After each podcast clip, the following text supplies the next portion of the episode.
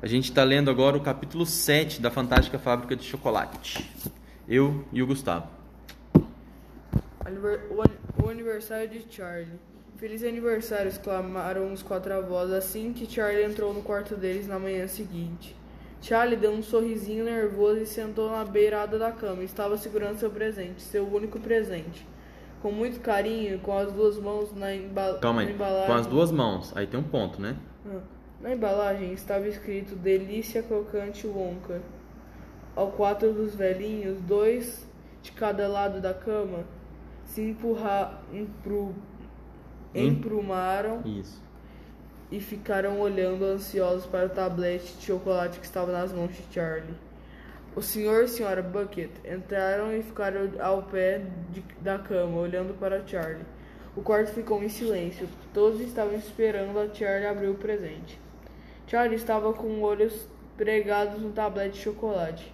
Devagarinho ia, ia correndo os dedos pra, por trás e pelos lados do chocolate, ali- alisa- Alisando-o, alisando-o com carinho e enchendo o quarto com bau- ba- barulhinhos estala- estalando do papel brilhante. Então os- a senhora Bucket disse suavemente: Não fique muito desapontado, meu filho. Se não achar o que está procurando, você pode esperar. Você não pode esperar ser sortudo assim. Eles estavam esperando o. O papel dourado lá, o, o Golden Ticket. Ela tem razão, concordou a senhora Bucket. Charlie não disse uma palavra. Amém, além do mais, apresentou a vovó Josefina. No mundo inteiro, só, fa- só faltam três cupons para serem encontrados, a vovó Jor- Georgine emendou. emendou. Emendou é assim, continuou, né? É. Falando. E não se esqueça de que, seja como for, você ainda tem o tablete de chocolate. Delícia crocante Wonka, exclamou vovó, vovô Jorge. É o melhor chocolate do mundo, você vai adorar. Claro, Charlie balbuciou, eu sei. Vamos, esqueça esses cupons dourados e aproveite o chocolate, disse vovô José. Por que você fa- não faz isso? Todos sabiam que era ridículo esperar naquela simples e única barrinha de chocolate fosse aparecer um cupom mágico e, estavam tentando com o maior carinho de felicidade possível para preparar Charlie com a decepção, mas também sabiam de outra coisa. Por menos que fosse a chance de encontrar o cupom, ela existia e estava diante deles. Aquele tabletinho de chocolate que tinha tanta chance de conter o cupom dourado como qualquer outro. E por isso os avós e pais tinham, estavam tão ansiosos quanto Charlie, quanto o Charlie. Embora fingissem estar muito calmos e tranquilos, é melhor você abrir logo esse chocolate. Cuidado aí, ó. Enquanto. Embora fingissem estar muito calmos e tranquilos, tem que fazer marcar a pontuação melhor. Porque daí senão fica muito corrido. né? É melhor você abrir logo esse chocolate. Senão vou vai chegar atrasado na escola, recomendou o vovô José.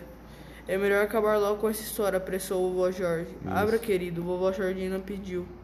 Por favor, abra depressa, você está me deixando nervosa.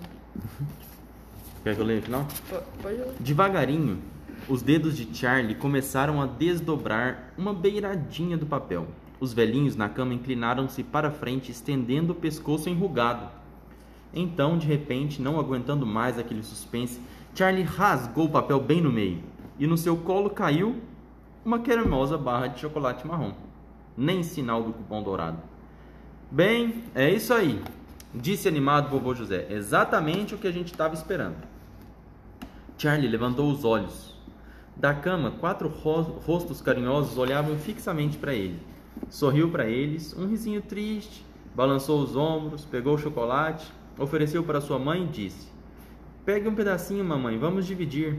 Quero que todo mundo experimente. De jeito nenhum, disse sua mãe.